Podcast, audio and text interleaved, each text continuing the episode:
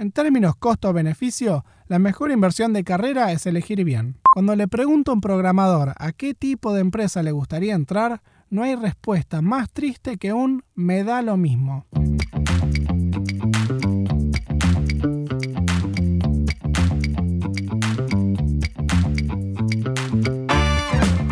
Bienvenidos a Tecnología Informal, un espacio para hablar de carrera, de inversión, de producto, de cultura y de todo lo relacionado con startups.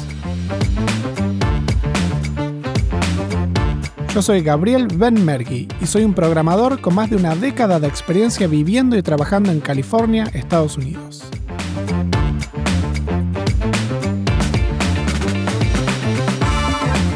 Una de las decisiones que más impacto tiene en tu carrera es a qué empresa te vas a trabajar. Los ingresos, los contactos, dónde vas a vivir y qué experiencia vas a conseguir recae en esta decisión.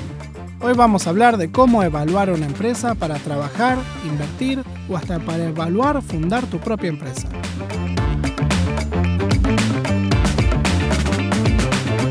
Una experiencia frecuente cuando hablo con argentinos que buscan trabajo es que no tienen los músculos ejercitados para evaluar y elegir empresas. Cuando buscan una nueva oportunidad, en su mayoría son influenciados por recomendaciones de amigos, recruiters, modas o información muy parcial se dejan llevar por el viento. Así no adquieren el proceso y la experiencia para evaluar y buscar oportunidades. Esta falta de hábito viene porque tanto la información como las oportunidades laborales en Argentina en los últimos 20 años estuvieron siempre ligadas a consultoría y freelancing, a departamentos de tecnología en empresas más grandes. En general, este tipo de posiciones no tiene acciones en las empresas, es un mercado donde los empleados optimizan la compensación líquida por arriba de todo. El mercado de startups es distinto. Las acciones van a ser el componente de compensación más importante y la calidad de las elecciones puede cortar tu compensación a la mitad o multiplicarla por 10. Otra razón por la que las startups son distintas es que son empresas nuevas, con mucha renovación tecnológica y con necesidades de escalar de manera muy rápida. Esto trae desafíos técnicos modernos, lo que te perfecciona en skills que tienen una demanda de mercado particular. Además, estar en startups te da conexiones con gente que es atraída a startups, gente que luego funda sus propias startups, donde uno puede invertir, trabajar o hasta cofundar. ¿Cómo empezar a evaluar empresas? Lo primero es conocerse a uno mismo. Cuando le pregunto a un programador a qué tipo de empresa le gustaría entrar, no hay respuesta más triste que un me da lo mismo. El éxito personal viene en gran parte por encontrar fit. Trabajar en un producto que te gusta, que lo usás y que lo podés ver personalmente. Trabajar en tecnologías en las que sos bueno y en desafíos relevantes en el mediano y largo plazo. Trabajar con gente afín, con valores e ideas de cómo llegar a un negocio similares a cómo las ves vos. Cuando uno tiene un buen fit, es decir, cuando encaja en la empresa, se consigue más plata, se trabaja mejor y se tiene una energía distinta todos los días. En términos de fit, el factor más importante en decidir tiene que ver con cuánta estructura quiere uno en el trabajo. Hay personas que quieren un ambiente laboral organizado, que se impresionan por la agilidad de recursos humanos, de los beneficios en la oficina y de las responsabilidades laborales bien definidas y estructuradas y otras personas quieren poder trabajar lo más cerca del proceso creativo de un producto, el ambiente de camaradería y de navegar la incertidumbre de algo que cambia todo el tiempo. El factor más determinante de esta ambigüedad versus estructura se da por el tamaño de la empresa. Mientras más grande, más estructura. Y la serie de la startup es un buen indicador. Las empresas serie seed no tienen casi ninguna estructura. No hay recursos humanos. Es todo casero un día te toca programar y al día siguiente mover muebles de una oficina. Mientras en empresas serie C en adelante típicamente ya tienen equipos armados, con responsabilidades claras, con HR, con diagramas de la organización y procesos administrativos aceitados. Para saber más sobre las series pueden escuchar el episodio 5, Ciclo de vida de startups. El segundo factor tiene que ver con el dominio, sea en la parte técnica o en la de producto trabajar en lo que uno sabe y quiere saber. Todos los mercados tienen sus peculiaridades. Finanzas, real estate, consumer o social. Y todos los productos tienen su spin, el espacio en el que están, la idea que traen. La verdad es que un programador que usa el producto en el que trabaja es el mejor. Entiende los bugs, los arregla y tiene mucha empatía automáticamente. El tercer punto que haría es el de career planning. ¿Cuál es la visión de mediano y largo plazo que querés para tu carrera? Las elecciones de empresa tienen un impacto gigantesco en tu carrera por más de que hagas exactamente el mismo trabajo técnico. Si vos querés fundar tu propio producto o empresa en el futuro, lo mejor es trabajar en una startup, y mientras más chica mejor. No hay mejor manera de aprender a cómo crear una que mirándola desde adentro. Si tu idea de carrera es crecer verticalmente, pasar por manager, ser director y hacer esa carrera corporativa, sigue siendo una buena idea considerar startups, aunque ya un poco más grandes. Las startups muy chicas no tienen lugar para management. Y las startups que crecen de 30 personas a 200 personas están ahogadas ya en tratar de resolver sus problemas de management. La manera más rápida de crecer verticalmente es justo antes de que venga la explosión de empleados, donde el trabajo por hacer es claro, pero excede enormemente a la fuerza laboral, y ahí se crean muchas oportunidades. Hay más consideraciones a nivel personal, pero a grandes rasgos estas son las más importantes.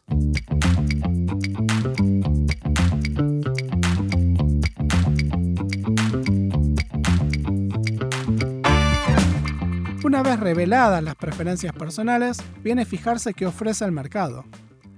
De la misma manera que el talento tiene distintas categorías, desde los skills técnicos a la experiencia profesional, las empresas también tienen categorías de calidad. Si lo que marca el nivel de talento es su título de trabajo, lo que marca el nivel de la empresa es la calidad de sus inversores. Bueno, en realidad lo que importa es la calidad del negocio en sí, cuánta plata hace, cómo está creciendo, qué tan bueno es el equipo fundador. Pero todo esto es muy difícil de evaluar y hay una industria entera que se dedica a elegir y armar equipos de empresas. Venture Capital. Las startups están constantemente luchando para crear un modelo de negocio que sea atractivo y superador para primero conseguir mejores términos cuando levantan plata y segundo conseguir a los mejores VC para aumentar sus chances de éxito. Los fondos exitosos han demostrado capacidad de ayudar a empresas a negociar mejor, a armar mejores equipos, a buscar talento y más. Peter Thiel dice que una buena estrategia de inversión es simplemente copiar a los mejores VC. Evaluar a un venture fund es más fácil que evaluar a una empresa individual. Solo alcanza con mirar su portfolio. ¿Tienen empresas de renombre? ¿Saben elegir bien? ¿Saben acompañar a las empresas? De ahí sale la gran reputación de fondos como Andreessen Horowitz, Sequoia, Kosla, Benchmark o Rivet. Los inversores son un buen proxy, pero no el único. Uno quiere además unirse a empresas que estén teniendo éxito.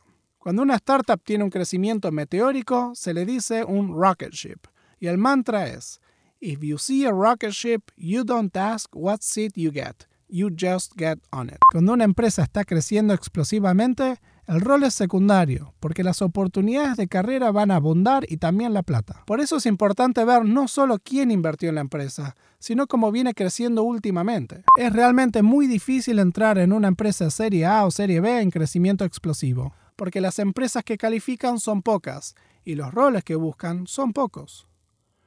Cuando OpenSea multiplicó su facturación por 100 en 6 meses, contrató solamente a 40 personas más, de entre miles de currículums. Un concepto importante al elegir empresas es adornar el currículum. Es un poco lamentable que sea así, pero hay nombres en el currículum que te abren puertas en la carrera para siempre. Los Google, Facebook y Netflix te dan una estampa en el currículum que pasa los filtros de recruiter. En mi caso personal, mi carrera pegó el gran salto cuando puse Robinhood en el CV. La calidad de las ofertas de los recruiters saltó enormemente luego de eso, a pesar de que fue una experiencia del menos del 10% de mi carrera. Este bias es tan fuerte que tiene nombre en economía del comportamiento, el Halo Effect. La gente asocia el éxito de la empresa con la persona. Si yo estuviese en el principio de mi carrera otra vez, seguiría la recomendación pública de Lucy Guo, una famosa VC programadora. Que tu primer trabajo sea una empresa de renombre, una empresa estampa, para poder pasar todos los filtros de CVs. Luego, buscar empresas directamente a través de los VC. Frecuentemente, los mismos VC tienen recruiters o job postings, y ellos saben a qué empresas le está yendo bien dentro de su portfolio y pueden llegar a decírtelo. Así encontré yo OpenSea, a través de un recruiter de Y Combinator que me dijo que buscaban a alguien como yo. El error que más lamento en mi carrera fue ignorar la recomendación de un VC para entrar a Brex cuando logró una evaluación de 300 millones de dólares. Hoy en día está evaluada en más de 10 mil millones de dólares. Para la mayoría de los trabajos remotos, conseguir una punta a través de un VC puede ser difícil, porque es difícil conseguir la estampa. Las empresas estampa casi nunca son remotas y requieren pasar un tiempo en Estados Unidos. Sin esa opción, se vuelve más importante aprender a evaluar a las empresas nosotros mismos, sin la ayuda directa de los VC. Cuando un programador me cuenta de una empresa para trabajar, yo le hago el background check. Lo primero que hago yo es ir a la web de Crunchbase. Acá puedes ver mucha información básica de la empresa. Quiénes son los inversores, en qué serie están, cuántos empleados tienen. Si la empresa es suficientemente grande, uno puede mirar salarios en levels.fyi o mirar comentarios en el sitio web Team Blind y también en Glassdoor para ver si hay empleados que hablen de la empresa. También sirve LinkedIn, donde se puede ver a los empleados de la empresa. Puedes ver muchos detalles en el staff, cuál es la calidad y experiencia de los programadores, del leadership y de los managers, y qué tipo de contenido escriben. Muchas veces hay gente de tu país o tu universidad y puede ser un buen contacto para saber más desde adentro. Es clave leer los press releases y noticias de la empresa, cuando hacen anuncios de inversión, de producto o notas varias. Ahí suele haber información irreproducible en otros medios, como los objetivos de la empresa, cuánta plata hacen, cómo vienen creciendo y también los valores y la misión de la empresa. Lo que uno quiere entender de toda esta información es si la empresa está creciendo, no el staff, sino el producto y lo que vende. ¿Está llegando a más gente? ¿El producto puede crecer verticalmente? Recordar qué significa crecer en las startups es el crecimiento exponencial. Eso es lo que las hace muy difíciles de evaluar intuitivamente. El crecimiento se mide mes a mes o año a año, cómo sube la facturación o la cantidad de clientes. Los crecimientos lineales o de menos del 10% anual son estancamientos y una señal generalmente negativa. Ojo que los productos varían mucho de mercado a mercado y hay que entender la vara con qué medirlas. En logística como Uber o taxis, la competencia es brutal y las ganancias son mínimas y en fintech el mercado también es competitivo y frágil a cambios de tendencia económica. En salud los procesos de crecimiento son muy largos. Cuando uno elige dónde trabajar, tiene que codificar toda esta información. Yo me hago una tablita de Excel donde puedo más sistemáticamente comparar dos empresas en muchos ejes. En su compensación, en la capacidad de crecer profesionalmente, cuánto me gusta el producto y qué tan bueno se ve el equipo de leadership. El proceso de evaluación es en gran parte un ejercicio de preferencias reveladas. Recordemos que este principio dice que las personas solemos pensar o decir que queremos cosas, pero una vez enfrentados a tomar la decisión hacemos algo distinto. Cuando yo busco un trabajo, me aseguro de tener un set de empresas que sean muy distintas en varios ejes, para entenderme a mí mismo mejor y especular menos.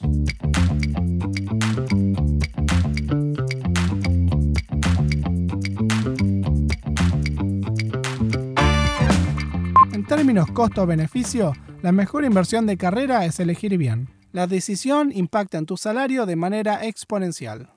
Además, elegir bien impacta en tu propio bienestar personal, tu sentido de propósito y dirección. Si uno no sabe dónde quiere ir, ya llegó a su destino. Si les gustó el podcast de hoy, se vienen muchos más. Suscríbete al podcast en Spotify o seguime en Twitter en Conan Bat con doble T para estar al tanto de todo el contenido. Hasta la próxima.